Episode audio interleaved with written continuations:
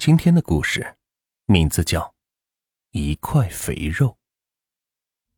蓝婶是石头村里有名的巧嘴，平日里又喜欢说东家长西家短的，眼瞧着白的都能被他抹成黑的了，轻易哪里有人敢惹他？可这一码归一码，村民们怕事儿是远着的，却不代表他可以仗着自己的嘴皮子。是为所欲为。兰子，咱们做人可是要讲良心的。李老头年轻的时候可没少为你出力，这临老了，你连顿饱饭都不给他们吃，这就过分了。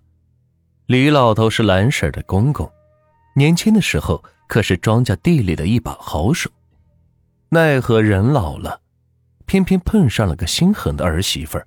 才七十出头的人，硬是让生活磨得进气没有出气多，也是个可怜人。蓝神有心辩驳几句，却见族长眉头皱得更深，思前想后，还是忍下了这口气，笑着冲着村里的人赔了不是。反正那李老头还在自己的手上，等房屋门一关，他想怎么撒气就怎么撒气。看谁能拿他怎么着？族长哪儿看不出他的这点小心思？奈何清官难断家务事，他再怎么愤怒，也不可能把李老头接到自己家养，只盼着蓝婶能够被他唬住，至少把饭给李老头供应足，别再出现今天被饿晕的情况了。待众人散去后，蓝婶厌恶的望着瘫在床上。直喊饿的李老头，恶狠狠地骂了好几声“老不死的”。是的，在他看来，李老头早就瘫在床上的头一天，就已经是该死的人了。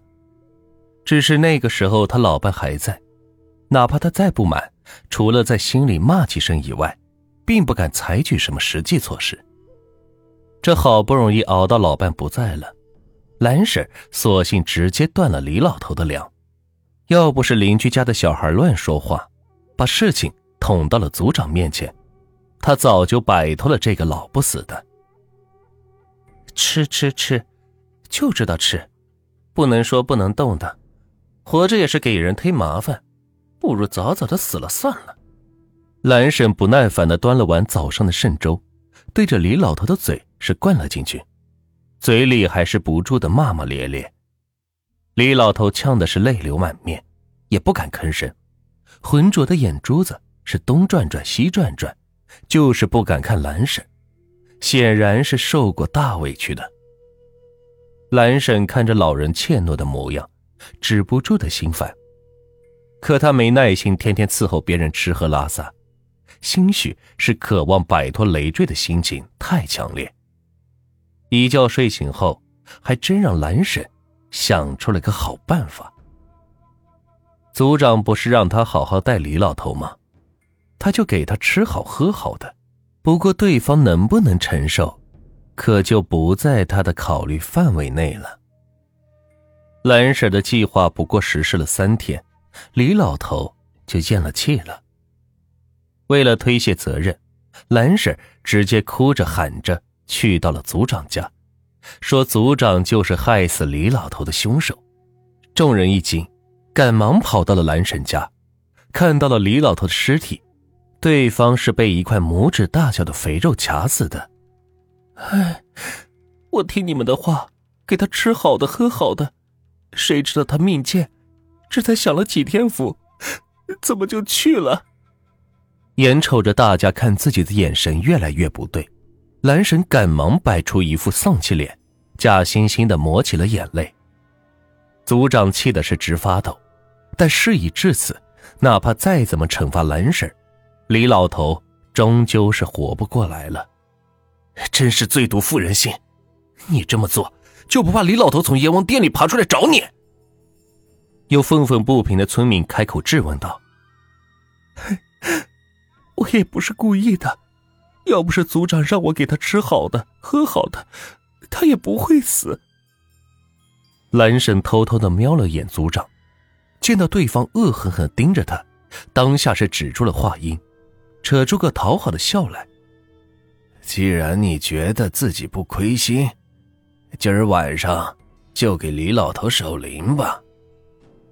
蓝婶刚想开口拒绝，又被族长瞪了一眼，只能是应承下来。夜深了，李老头瘦骨嶙峋的身上套着村民们集资买来的寿衣，孤零零的躺在半开的棺材里，脸色清白，眼皮是耷拉着。仿佛随时都会醒过来。堂屋里除了蓝婶外，还有族长特意找来的两个中年汉子，他们的主要任务就是看着蓝婶，防止他偷跑。门外忽然传来了隐隐约约的喇叭声，那调子是怪异极了，听到耳朵里让人是止不住的起鸡皮疙瘩。这大半夜的，哪来的喇叭声？壮汉是挠了挠头，疑惑的咕哝道：“怕是李老头跟着阎王爷回来了。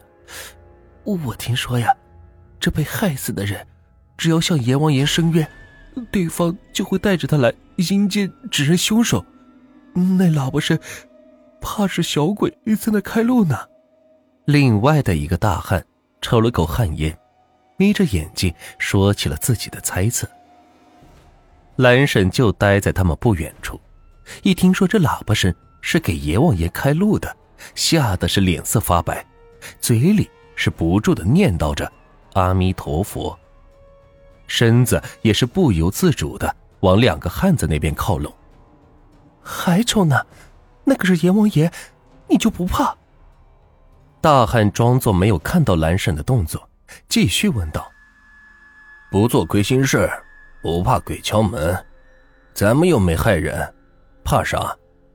另外一个大汉说着，斜睨了蓝婶一眼，见对方吓得是直发抖，这才满意的合上了眼睛。为啥不怕？因为外面的喇叭声根本就不是什么小鬼开路，而是村民们为了惩罚蓝婶故意闹腾出来的。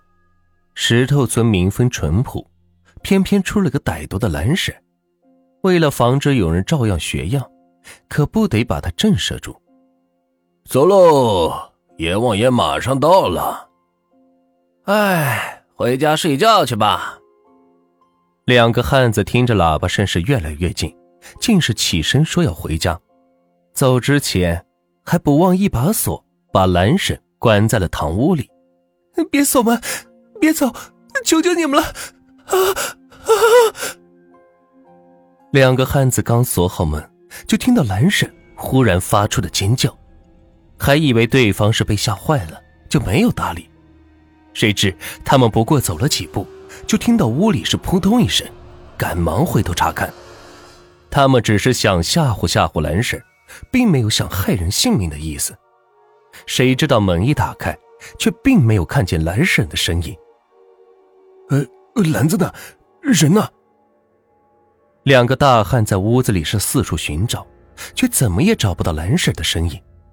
正当两人准备叫村民过来的时候，突然听到棺材里传来压抑的咳嗽声。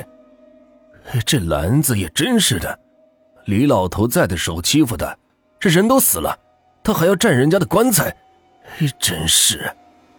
两个汉子边感慨边掀开棺材板，却被里边的景象。吓得是屁滚尿流。李老头依然是耷拉着眼皮，穿着空荡荡的寿衣，只是他的眼睛却是微微睁开，枯瘦的双手正将什么东西往蓝婶嘴巴里塞。反应过来发生了什么之后，两个大汉赶紧将不停挣扎的蓝婶是拖出了棺材，扔到了一边，眼瞅着蓝婶还要往棺材里爬。两个大汉是你看看我，我看看你，谁也不敢上前阻拦。这、这、这可怎么办？刚刚能把蓝婶从棺材里拖出来，不过还是情急下的动作。如今理智回归，他们无论如何也不愿意靠近中邪似的蓝婶。天知道对方会不会狂性大发，连他们一起报复了。就在两人迟疑的时候，蓝婶。突然跪在棺材前，开始梗着脖子，使劲的抠着喉咙，仿佛，仿佛被什么给噎住了。两汉子联想到李老头的死因，还有什么不明白的？顿时也顾不得已经开始翻白眼的蓝婶了，径直的往门外跑去。等族长接到消息赶来的时候，蓝婶已经断了气了，只是依旧保持着跪姿，冲着棺材的方向。让人毛骨悚然的是，噎死蓝婶的不是别的，正是李老头卡在喉咙里的那块拇指长的肥肉。